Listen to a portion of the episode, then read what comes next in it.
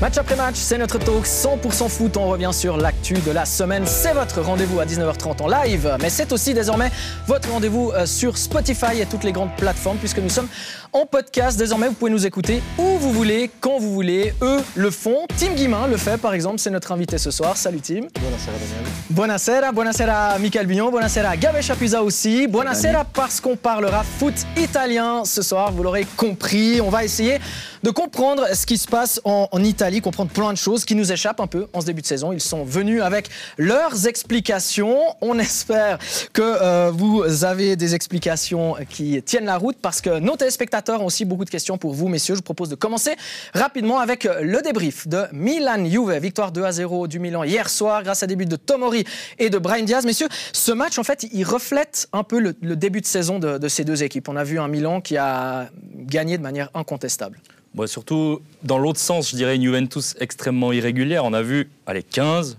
peut-être 20 minutes de bonne qualité, mais c'est comme depuis le début de la saison. Il y a tout, d'un coup quelque chose qui, qui, joue pas. Notamment là, le but de Tomori a complètement éteint la Juventus. Euh, et derrière, Milan a, déroulé presque. Pour moi, il y avait un écart assez énorme entre ces deux formations.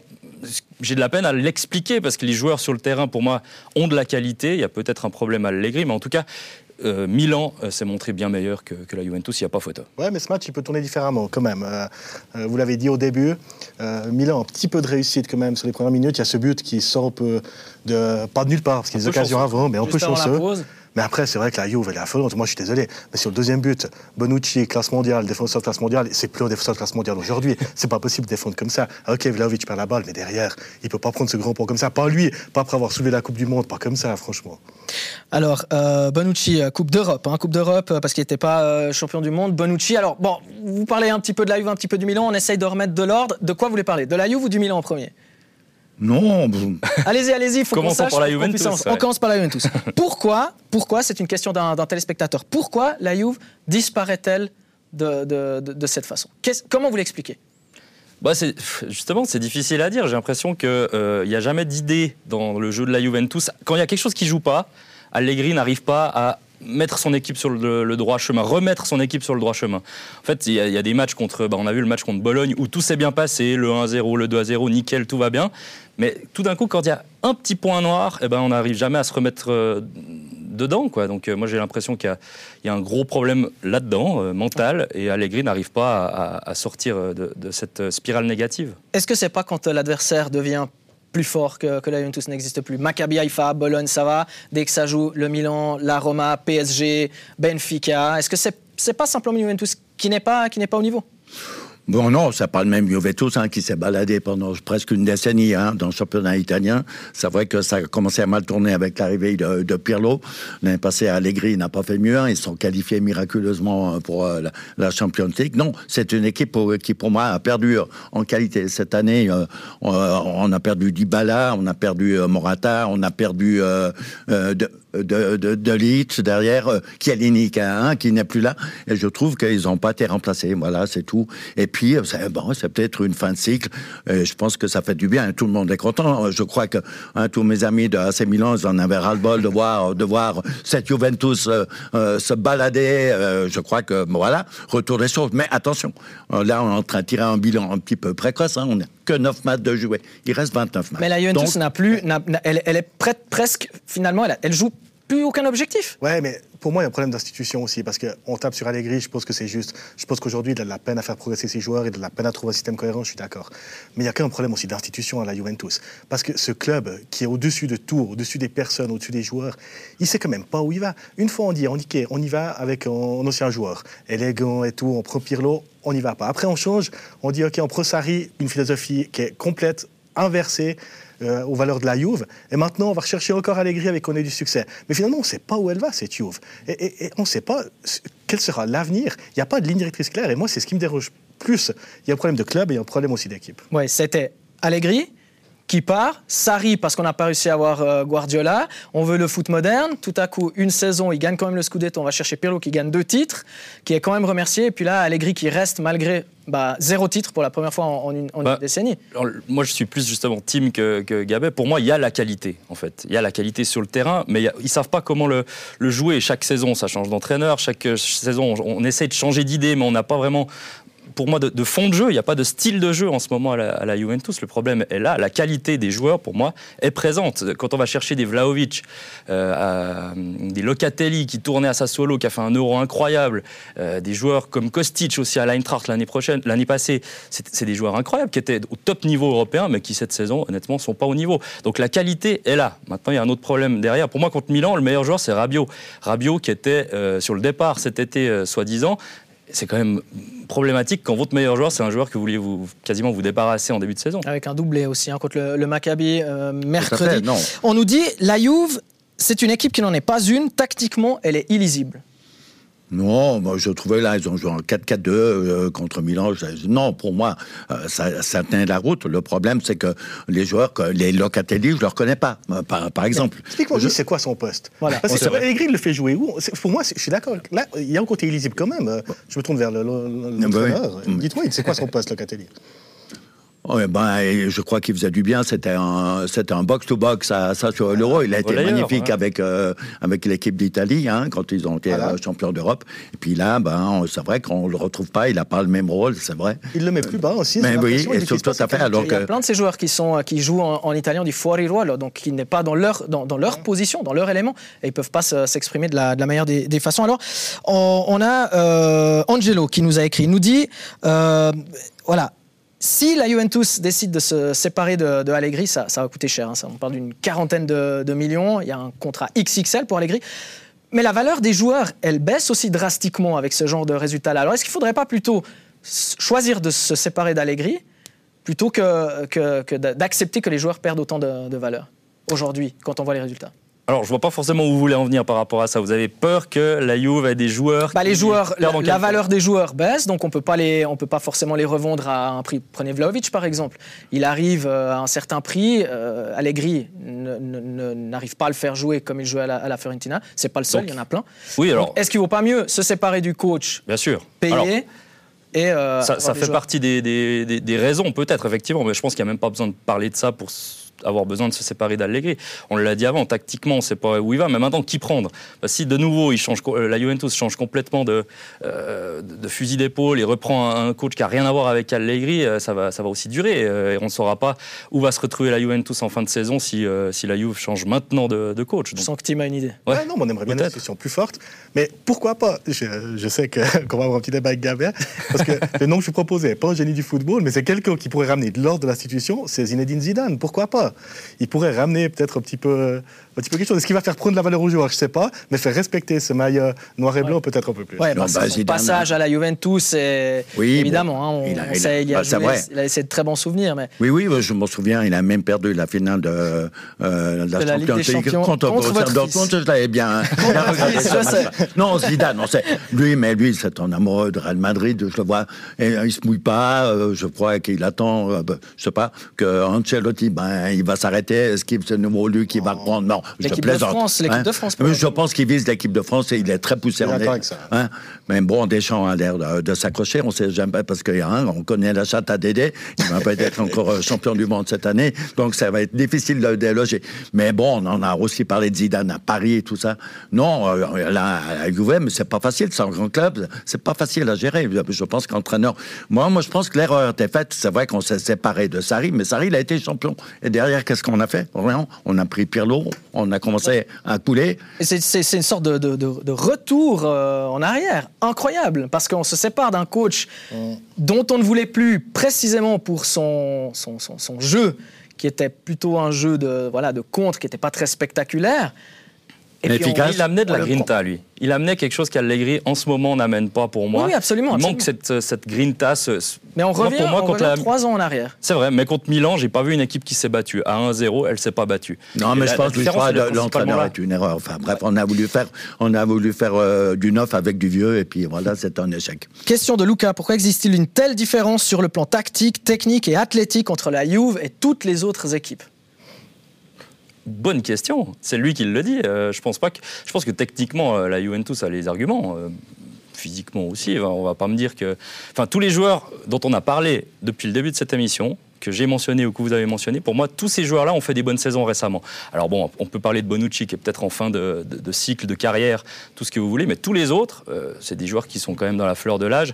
Il y a pour moi un joueur euh, qui était un des meilleurs latéraux du monde, quasiment Alexandro, qui je ne reconnais pas ce, joueur. Hein, est souvent remplaçant. Hein, Aussi, ouais, maintenant il, est même remplaçant. Les, les recrues, c'est des bonnes recrues. Encore le Bremer derrière dans l'axe, moi je le trouve, à la base, je le trouve bon.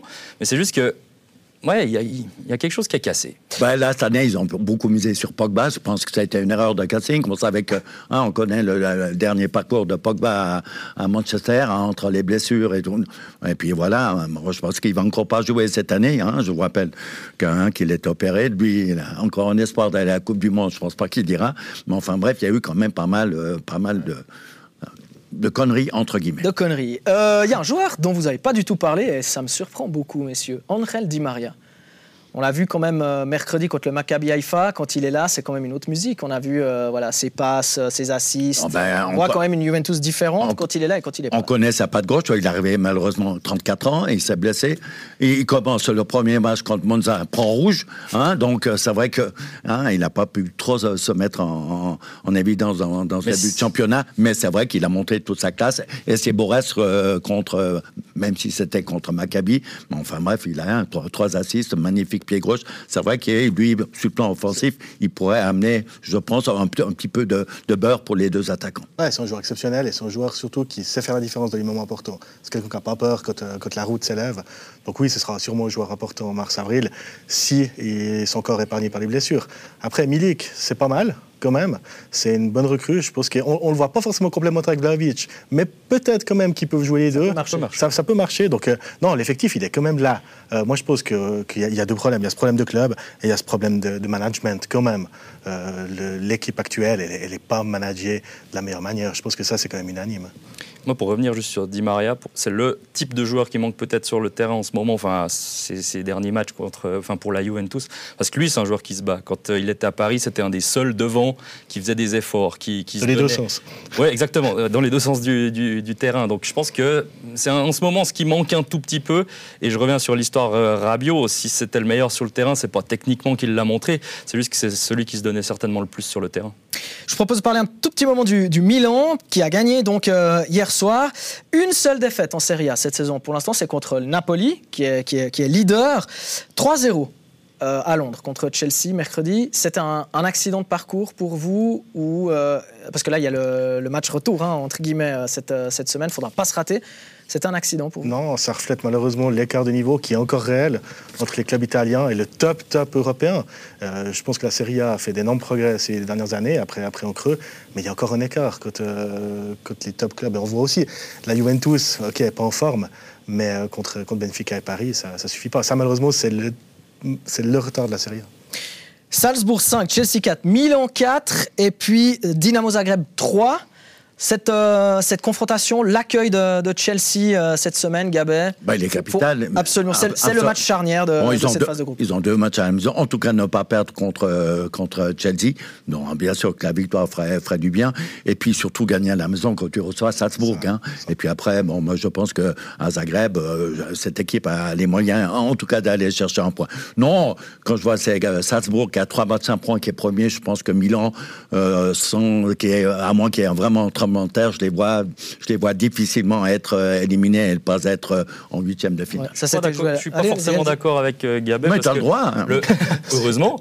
le, Milan-Salzbourg, c'est en, match day 6, en sixième journée, pardon. Je, Allez-y, allez-y, polyglotte. Voilà, exactement. Donc en sixième journée, et à ce moment-là, moi j'ai quand même peur que Milan, à nouveau, alors peut-être pas un 3-0, mais aura quand même de la peine contre Chelsea et arrivera avec des points de retard contre Salzbourg. Salzbourg pourra jouer le nul contre Milan et je pense que Salzbourg on est capable. Ça, c'était joué à la dernière journée l'année passée en phase de poule. Hein, non, mais si tu n'es pas capable à la maison de gagner contre Salzbourg, tu n'as rien à faire en huitième de finale. Ça, je dis pas le contraire. C'est ça mon point de vue. Hein. Encore autre chose sur, euh, sur le Milan bah, en Serie A, par contre, bah, c'est vrai qu'ils sont sur leur lancée. Euh, je rejoins du coup de team parce que ça veut dire quand même qu'au niveau européen, il y a un retard. Mais en Serie A, ça devrait, euh, ça devrait bien tourner. La, la lancée de la saison passée, il y a eu beaucoup de blessures et pourtant, ils arrivent quand même à, s'en sortir. Là, on voit qu'il y a des joueurs qui reviennent, qui font énormément de bien aussi, Théo Hernandez notamment. Je pense qu'en Serie A, il y a largement moyen de viser le, le titre. Je suis pas sûr que Naples tienne le rythme jusqu'au bout, mais en tout cas, Milan, pour moi, est favori numéro un pour, euh, pour le titre. On a Michele qui est inquiet euh, sans Mike Maignan, avec Tatarouchanou au but. euh, Est-ce que. Non, non. Ouais, on est. Oh, c'est pas de sa hein, faute, ils ont perdu 3-0, il n'a aucune responsabilité Par lors de contre, la, hier, euh, la défaite à Chelsea. C'est pas un gardien exceptionnel, mais c'est un gardien Non. qui fait le job à l'absence du numéro 1, clairement. Et moi, je suis assez d'accord. Je pense que Milan a plus de profondeur que Naples. Naples, c'est enthousiasmant, c'est magnifique. hein. On va tous être d'accord. C'est extraordinaire ce début de saison. Je pense quand même que ça manque un peu de profondeur. Et là, je vais parler d'un joueur que je connais bien. C'est Kvisha Kvaratskhelia. Il a 21 ans. C'est fantastique ce qu'il fait. Je suis très content qu'il montre ses qualités et qu'il a montré en Russie. Mais c'est aussi un joueur qui découvre la scène européenne. Il avait joué, je crois, deux matchs euh, de préqualification avec, avec le Rubin. Mais là, je pense quand même qu'à un moment donné, il va, il va s'essouffler. Et, et derrière, Naples n'a pas l'effectif, je pense, pour tenir toute la saison comme ça. Mais profitons, parce que ce qu'ils font là, c'est magnifique. Alors, je propose euh, de parler juste de l'Inter avant de parler de Naples, parce qu'on a un gros dossier euh, Napoli. On aimerait Pardon, euh, l'ouvrir. Non, non, aucun, souci, Tim. C'était très bien d'avoir essayé. Pas mal. Je vous bloque, je vous mets un petit tacle. Je sors la balle en corner. L'Inter s'est relancé en Champions League cette semaine avec une victoire contre le Barça. Personne n'y croyait. On avait même mis un sondage sur nos, nos réseaux sociaux. Tout le monde voit une victoire du, du Barça. Victoire houleuse. Quelques décisions euh, d'arbitrage euh, pas toujours facilement compréhensibles.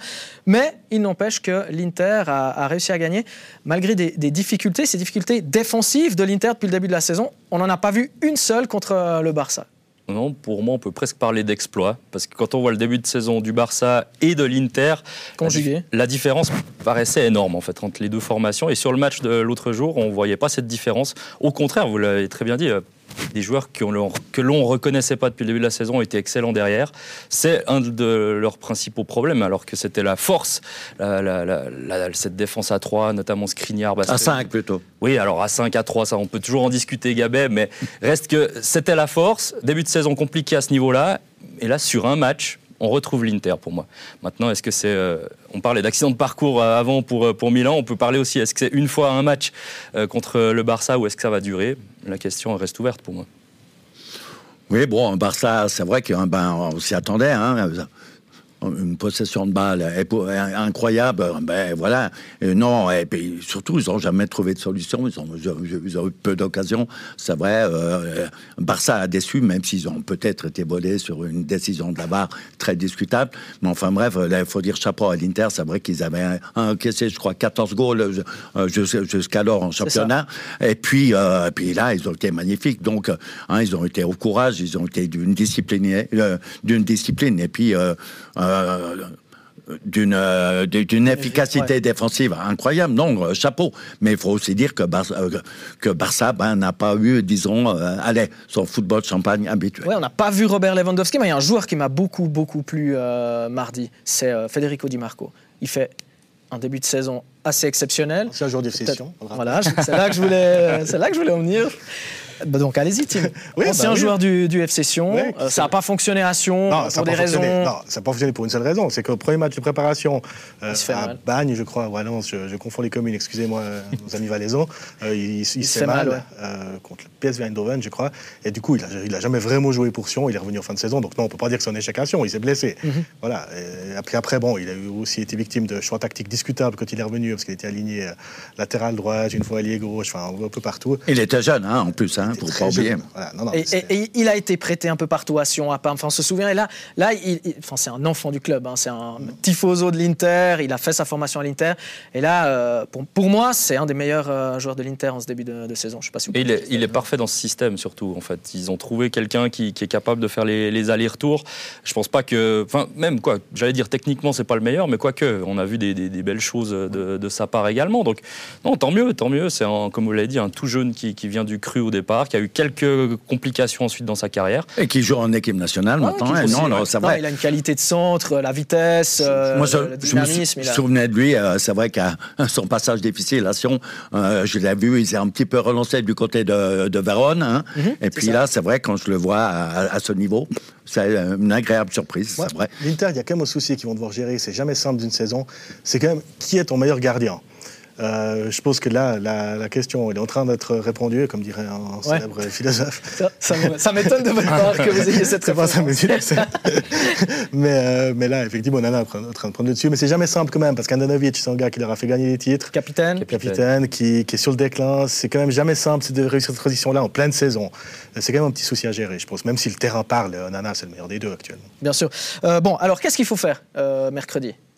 Au Camp Nou. Bon, un point, ça suffit. Voilà, le point positif, c'est ça, c'est qu'un point, normalement, enfin, l'Inter peut jouer le nul pour se retrouver en très bonne position avant les deux derniers matchs. On rappelle qu'il y a Bayern-Inter en match day 6, et euh, du coup, peut-être que le Bayern sera déjà qualifié, alors on sait que euh, c'est les pas le Allemands genre- ne font pas de c'est- cadeaux. voilà, donc, exactement, c'est là où j'allais en venir, mais ça peut quand même jouer un rôle. L'Inter va pouvoir peut-être avoir un nul en dernière journée quand même. On on n'est pas à l'abri, alors que le Barça est quand même dans une situation où, elle- où, pour moi, le Barça est sous pression.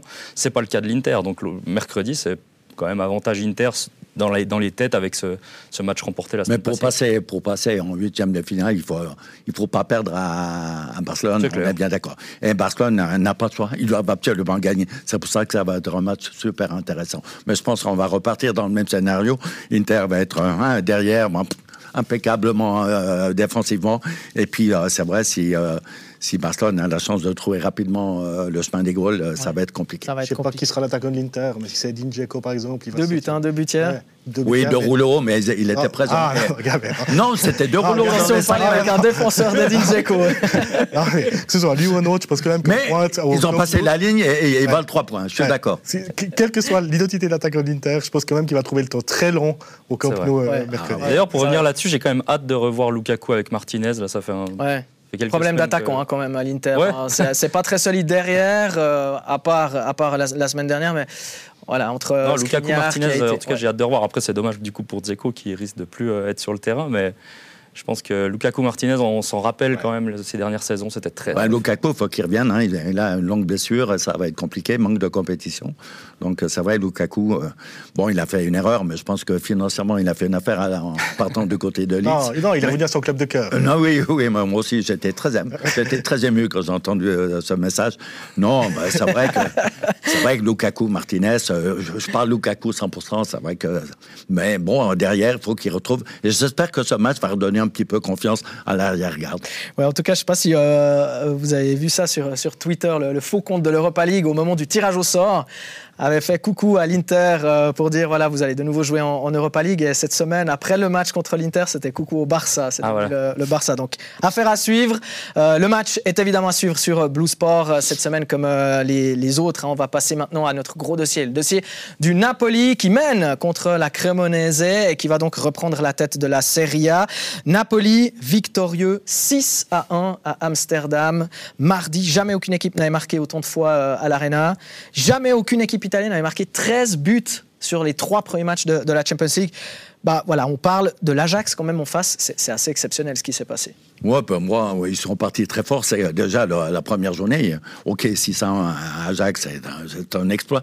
Moi, personnellement, euh, je suis très mauvais pro- pronostiqueur, donc euh, je m'étais trompé. Mais par contre, le 4 à 1 contre Liverpool, à la maison, c'était déjà un premier signe. Donc, euh, c'est vrai que trois matchs, 9 points, et quel parcours. Non, là, je crois qu'on est tout le monde est un petit peu sur ses fesses, surtout qu'on était un petit peu soucié avec Napoli, ont perdu quand même des joueurs importants, notamment un Koulibaly, euh, Insigne, Mertens, Oui. et, Absolument, Fabien Ruiz. et Fabien Ruiz et tout ça. Et puis bon, ben là, voilà, euh, un, un entraîneur euh, qui a quand même, euh, quand même de l'expérience. hein. Ça fait un moment que Spalletti, euh, hein, il, il roule sa bosse. Et puis, euh, c'est vrai, on a fait des bons transferts quand même avec un Attendez, attendez, Raspadori. On va essayer de pas tout, tout, tout décortiquer en, en même temps. Donc, parce que vous avez dit des choses très importantes et très intéressantes. Donc, on part, on part de, qu'est-ce qu'on dit? On part de, des transferts. D'accord? Donc, les départs, les départs, très important. Beaucoup de tifosi du Napoli disaient non, mais cette saison, ça va être une catastrophe. De Laurenti, ça fait n'importe quoi. Il a laissé partir des joueurs qui étaient des cadres. On, on pense notamment aux joueurs que vous avez cités, Gabet. Et puis finalement, ça marche quand même. Et Ils c'est ont presque trouvé mieux à, C'est leur poste en fait. Mais d'ailleurs, c'est des surprises pour moi parce que des joueurs qu'on connaissait pas du tout, je ne sais pas comment euh, est le recrutement à Naples. En tout cas, ils s'en sont très très bien sortis. On a parlé de Kvaratskhelia qui pour moi est en plus une pièce en plus, c'est-à-dire qu'il remplace personne. Mais par contre, on a encore euh, Kim derrière qui est Ouais, autant bon que Koulibaly. voire- En tout cas, en ce début de Ouais, saison, il est incroyable. Et moi, pour moi, la grande surprise, c'est Zambo Anguissa. Je l'avais vu jouer à Marseille euh, il y a deux ou trois ans. Et honnêtement, c'était pas la folie. Euh, avant, il est parti en Angleterre entre À. Fulham, il était. Fulham, voilà exactement. Et là, j'ai vu les, les matchs de ce début de saison de Naples, il est incroyable. Autre registre que Fabien Ruiz, mais euh, c'est peut-être ce qui manquait au, milieu de terrain napolitain. Ah, mais surtout sur Zambo Anguissa, ce qui est impressionnant, c'est la mue technique. Parce qu'à Marseille, vraiment, on avait le sentiment d'un joueur costaud, euh, vraiment à la Christian Zach, qui est son ami d'ailleurs. carré.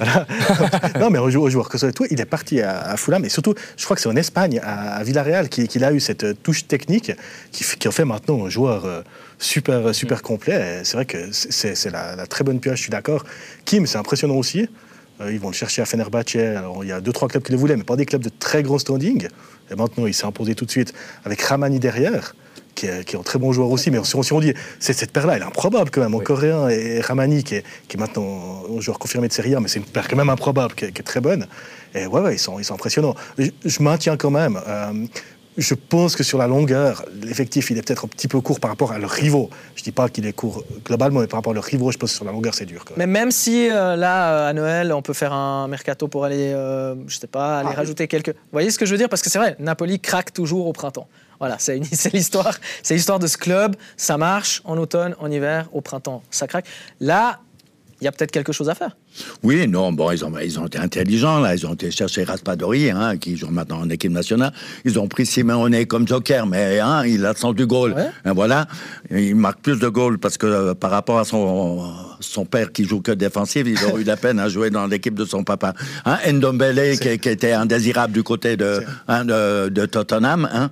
Et puis, non, c'est vrai. Et puis, puis ce Géorgien qui, a vraiment, hein, qui a vraiment la, la grande Là, On vous demande pas de le, de le prononcer, Gabin. Non, vous saurez dire Boraniazevic, on passe à Kvaratskhelia. On fait ça Alors, on dira le Géorgien d'origine. Le Géorgien. de 21 ans. Hein, de 21 ans. Oui, bien sûr, bien sûr. Alors, euh, moi, ce que j'aime dans cette équipe du Napoli, c'est qu'elle joue pas comme une équipe euh, italienne. Elle joue comme une équipe européenne.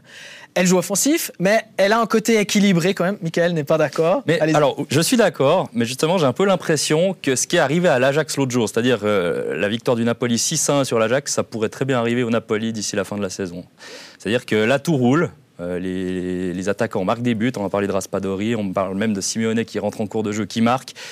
Mais tout d'un coup, s'il y a quelque chose qui tourne pas rond, j'ai l'impression que ça peut être une équipe qui perd le fil.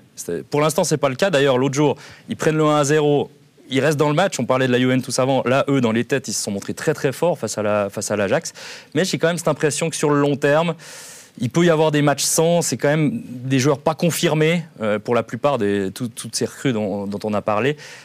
Je pense que c'est malheureusement pas euh, pour cette année non plus le titre, même si voilà, on, mais en tout cas, actuellement ça rigole, ça fait plaisir. Quel pied aussi de les voir jouer, c'est ça. On se régale, mais c'est vrai que bon, il faudra durer. Hein, donc 38 euh, matchs de championnat, on en a fait que 9, hein, ça va être. Euh, il faudra confirmer. Vous noterez hein. quand même le parallèle entre la famille Chapuzat et la famille Simeone, avec leur père, certes doué, avec qui a fait une grande carrière, mais un peu rugueux parfois, et un fils attaquant. Oh, normal, défenseur. Vous connaissez un bon défenseur qui n'a pas été rugueux. Il faudra voir si si Cholo Simeone, quand il sera consultant, euh, parlera de, vous et de, votre fils euh, à un moment donné. C'est un petit clin d'œil. Hein. Vous avez raison, Gabriel. Si j'ose, j'ai juste encore un petit coup de cœur quand même, parce qu'on n'en parle pas assez. Alors, on a parlé des recrues. Mais moi, il y a, pour moi, en ce moment, le un des meilleurs milieux offensifs de série. Et même, non, même, euh, moi, je pense de Azialinski. Le Polonais, très très fort. Et euh, on ça fait un moment hein, qu'il est On n'en parle pas beaucoup. Il est arrivé, ouais, mais ça fait justement longtemps et il est quand même régulier sur le long terme. Il était là quand Naples allait moins bien et là il, flambe quand Naples va très bien. Mais il faut pas oublier qu'ils ont encore un blessé important, hein, euh, le Nigérien de, devant. Hein. Zimen. Oh, Zimen, oui, bien sûr. bien sûr, bien sûr. Ah, D'ailleurs, vrai qu'ils ont, ils ont encore plusieurs cartouches. Comment ils vont le réintégrer dans, dans cet effectif Alors moi j'ai dit Lobotka, hein, j'ai mon, mon, producteur qui me hurle dans l'oreille, c'est Lobotka, c'est Lobotka, mais on voulait bien parler de, de, de Zielinski, c'est bien ça, mais Lobotka extraordinaire. Oui, oui, très bon, très bon. Au profil un peu plus euh, défensif que, que Zielinski, mais c'est clair que ces joueurs-là, en fait, ils ont pris un petit peu la lumière euh, que les autres ont laissé en partant. C'est clair, c'est des joueurs qui étaient peut-être un petit peu timorés, qui étaient peut-être un petit peu en retrait de par leur place dans le vestiaire aussi, j'imagine. On n'est pas dans le vestiaire du Napoli, mais j'imagine que Mertens, Insigne, ça prend de la place. Puis ces joueurs-là, bah, ils ont su petit à petit se, se révéler. J'aimerais encore euh, aborder deux points. Le premier, donc vous avez parlé euh, du championnat. Bernard Chalonde, sur ce plateau mardi, a fait du Napoli son outsider pour la, Champions League, après la troisième journée. Est-ce que c'est votre avis aussi? Pour aller au bout Outsider Au bout. Non, non, non, non. non, Gabin? Non, je pense que bon. Euh, outsider, hein, on dit pas oui, candidat oui, oui, Mais Bernard Chaland, il a avoué qu'il est très mauvais pronostiqueur. Non, c'est vrai, il a aussi dit je ça. Pense, je, pense qu'il se trompe. Mais enfin, bref, en tout cas, euh, avec trois matchs de fin, on, va les retrouver en huitième de finale. Enfin, bref, si ils arrivent à garder le même niveau, c'est vrai, c'est une, une équipe intéressante, mais je ne les vois pas aller jusqu'au bout. Ok. Non, ça rejoint un peu ce que je disais avant, Ouais. c'est que pour moi, ils sont capables de passer à côté d'un ou deux matchs et ça va être euh, trop compliqué en huitième quand les gros vont vraiment sortir, je pense. Encore contre Chelsea, le Real, c'est autre chose. Non, non, Ouais. ils sont pas taillés pour ce niveau-là. Napoli qui vient de gagner sur le score de 4-1 donc contre la Cremonese. On en est donc à 10 victoires Real. et 2 nuls. Toute compétition confondue. Vous avez dit quoi Ouais, Cremonese, c'est pas le Real. quoi. Non, c'est pas la. Non, effectivement. Non, mais il n'y a jamais de match facile en Italie quand vous jouez contre des nobody comme Cremonese à l'extérieur des équipes défensives et tout. Euh, du reste, ils ont souffert euh, longtemps. Il y a eu un 1, Ouais. je crois, jusqu'à 20 minutes de, de la fin. Non, euh, croyez-moi, 4 ans à Cremonese, c'est un excellent résultat.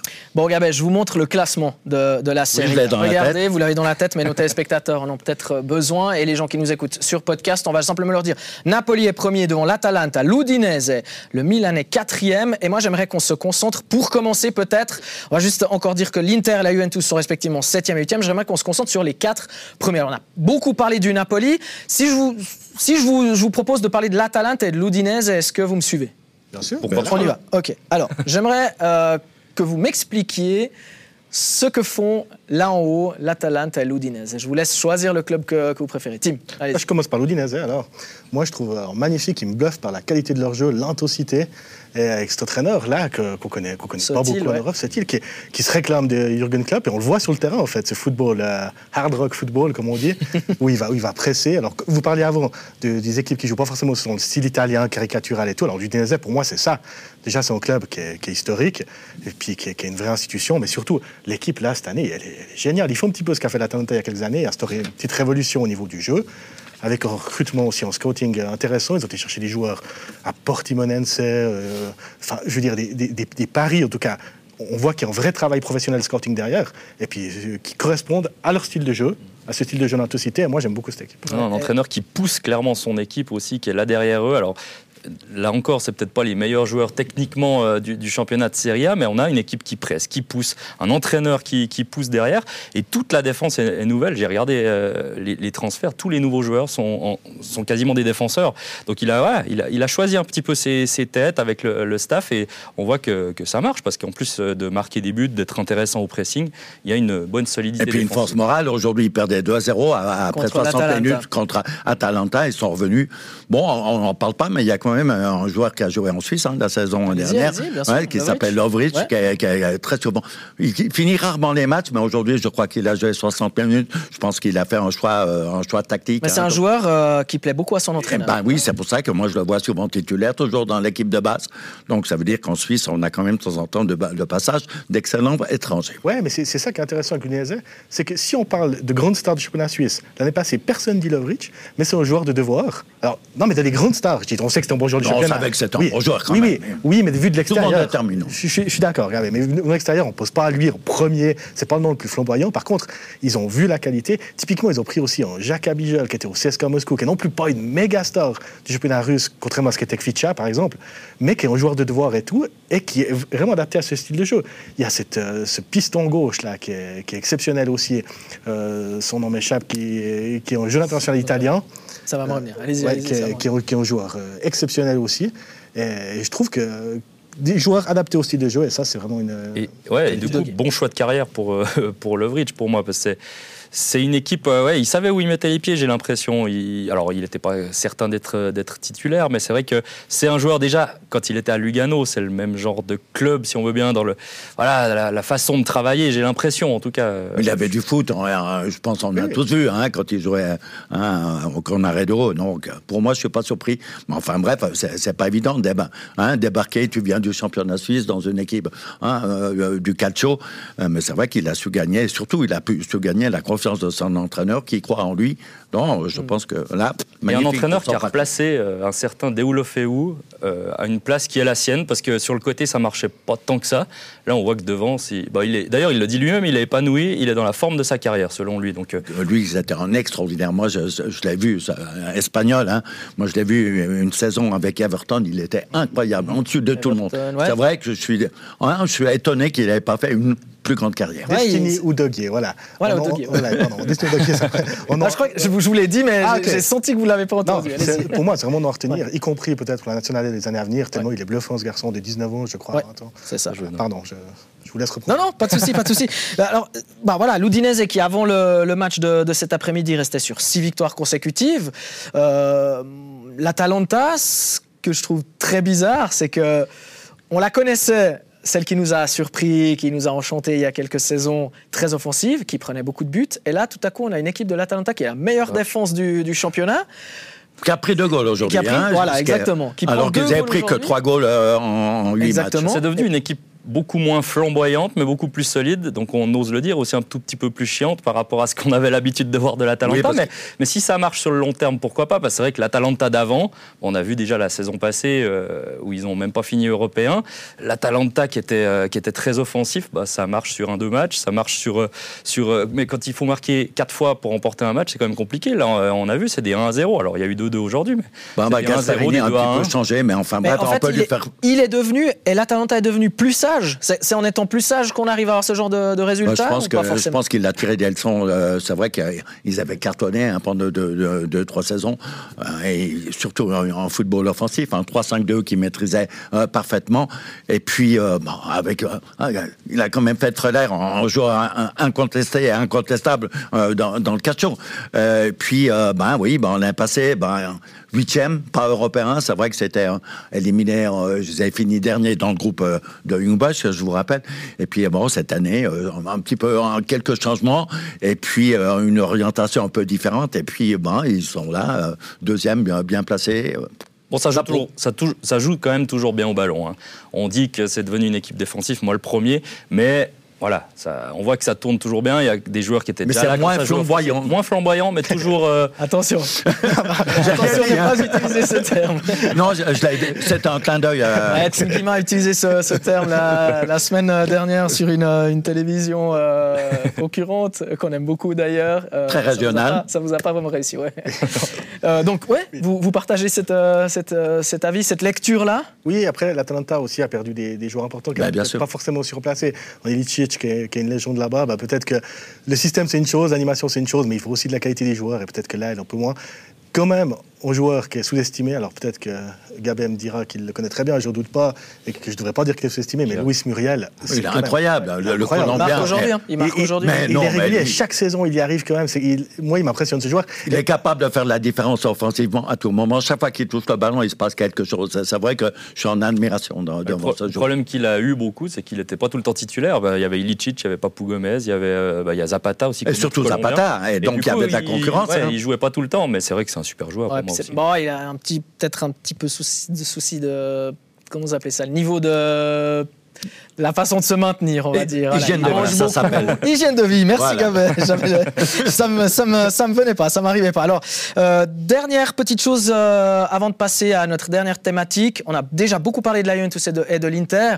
En ce qui concerne la Coupe d'Europe, 7e et 8e au, au classement, c'est mort pour ces deux équipes. Elles, elles gagneront pas le, le Scudetto, elles, 20. elles joueront pas pour aller euh, au bout. 29 matchs, 87 points en jeu. Je crois qu'on va pas aller trop vite en match, mais c'est vrai que quand on voit que la Juventus est à, euh, à combien? À 10 points déjà, euh, c'est c'est énorme. Et puis euh, l'Inter avec deux petits points de plus, c'est vrai que là, ce, ce dé- ce début de championnat risque d'être un handicap sur la longueur. Moi, je vais même plus loin. Je pense que. Alors, l'Inter, il y a moyen, mais je pense que la Juventus ne sera pas en Ligue des Champions, donc dans le top 4 en fin de saison.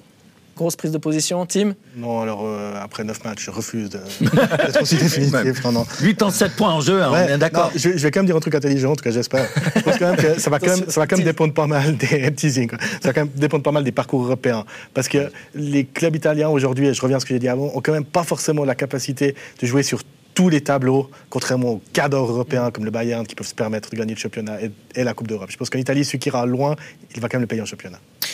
Bien, alors je vous propose euh, bah, de parler de Gonzalo Higuain. C'est notre dernière euh, thématique de, de cette émission. Gonzalo Higuain qui a annoncé qu'il mettrait un terme à sa carrière au terme de l'année civile. Ma question elle est très simple, messieurs. C'est lequel de ces Gonzalo Higuain que vous avez préféré? Celui du, de River, celui Oh. du Real, celui de. On a déjà parlé de ce club dans cette émission. Pour moi, c'est celui de Naples parce qu'il a battu le, le record en 2016 de Nord. euh, de- du nombre de buts euh, marqués en, en Serie A. Et moi, j'ai souvenir toujours d'Higuain, du speaker de- du Ah oui. stade de, de Naples. Voilà, il le faisait 35 fois par saison, du coup, et c'était com- complètement incroyable. Et c'est vrai que le Higuain de Naples est resté dans mes mémoires. Moi, je- moi c'est pas un joueur qui, dans, qui va rester dans ma mémoire. C'est vrai que Higuain, bon, c'est vrai quand on voit ses statistiques, c'est un mec euh, un qui marque, euh, allez, euh, un match, un goal tous les deux matchs. Donc, c'est vrai, 700 matchs, presque 350 goals. Non, quelle, quelle carrière. Mais moi, il m'a pas vraiment marqué. J'ai pas, mais je me souviens de lui à, à Real Madrid, à la Juve et à Naples. Mais disons, je me suis jamais levé la nuit pour aller voir Higuain. Voilà. Dommage pour vous. Il a aussi joué au Milan, il a aussi joué à Chelsea. Non, il a mais j'ai donné à Miami. Eh, c'est Ouais, le meilleur et joueur la de- sélection. eh, c'est le meilleur joueur de l'histoire du FC Locarno, il faut jamais l'oublier. C'est vrai. Ouais. Il a passé quelques, il a passé, en heures. tout cas quelques heures Quelques de heures, du tiroir administratif du FC Locarno. C'est là que vous l'avez préféré Ouais, il a vraiment pas ça. Non, mais, non, mais, euh, évidemment, je pense que, que Naples, c'est son highlight, clairement. Il a dit Personne n'est plus proche de la beauté qu'un numéro 9. Je trouve cette phrase géniale parce qu'on parle souvent des numéros 10, on parle souvent des joueurs euh, qui, qui, qui font un beau football, qui, qui sont élégants. Mais le 9 a besoin d'un numéro 10, ce joueur. Oui, oui, absolument. Alors je dis Yes, pas, je dis pas qu'il- je dis pas qu'il a- Allez, euh, dernière petite chose avant de terminer. Les groupes de qualification pour l'Euro 2024, c'était aujourd'hui. Alors vous avez parlé de l'animal de compagnie préféré de Didier Deschamps tout à l'heure. On dirait qu'il a changé de nationalité parce que la Suisse tombe quand même contre Israël, la Roumanie, le Kosovo, la Biélorussie et Andorre. Il y a un, un coup à jouer. Oh, alors, c'est plus qu'un coup à jouer. Là, faut finir premier. Il y a Ouais. pas... On sait qu'il y a les deux premiers qui passent. Donc euh, là, on- Non, mais c'est impossible de ne pas qualifier. hein. Je- on sait que c'est très difficile pour la Coupe du Monde. hein. On a vu hein, demander à l'Italie comment ça se passe. Mais là, les deux premiers qui sont qualifiés. Et en plus, tu pourrais te permettre d'être troisième, parce que je vous rappelle que les six meilleurs troisièmes vous feront un. Ouais, mais- on, on va pas faire juste le, tout, tout, tout, toute la. Non, mais j'ai- En ça- vitesse, moi je suis juste pas d'accord avec Mourad Yakin qui dit l'adversaire le plus dangereux c'est Israël. Je suis pas d'accord. La Roumanie a une belle génération qui arrive et je me réjouis de voir le Kosovo d'Alain Giresse et Sébastien Bichard contre la Suisse. Ah. Très bien, on va euh, boucler la boucle. On parle du groupe de l'Italie qui retrouve l'Angleterre qu'elle a battu en finale de l'Euro et qui retrouve aussi la Macédoine du Nord qui l'a empêché, ça fait rire euh, Des bons souvenirs, hein. qui l'a empêché de jouer contre le Portugal euh, sur la route vers la Coupe du Monde euh, 2022 qui se disputera d'ici quelques semaines. Voilà messieurs, merci beaucoup. C'était vraiment chouette de partager euh, ces 45 minutes en votre compagnie. Merci Gabet, merci Tim, merci euh, Michael, merci à vous aussi évidemment pour votre euh, fidélité. Merci d'avoir posé vos questions, d'avoir réagi. N'oubliez pas les Coupes d'Europe cette semaine, mardi, mercredi, jeudi. Et puis ce soir à 20h45, il y a Roma Lecce, les Giallorossi du Sud contre les Giallorossi de la capitale. Le foot ne s'arrête jamais sur Blue et c'est tant mieux. Ciao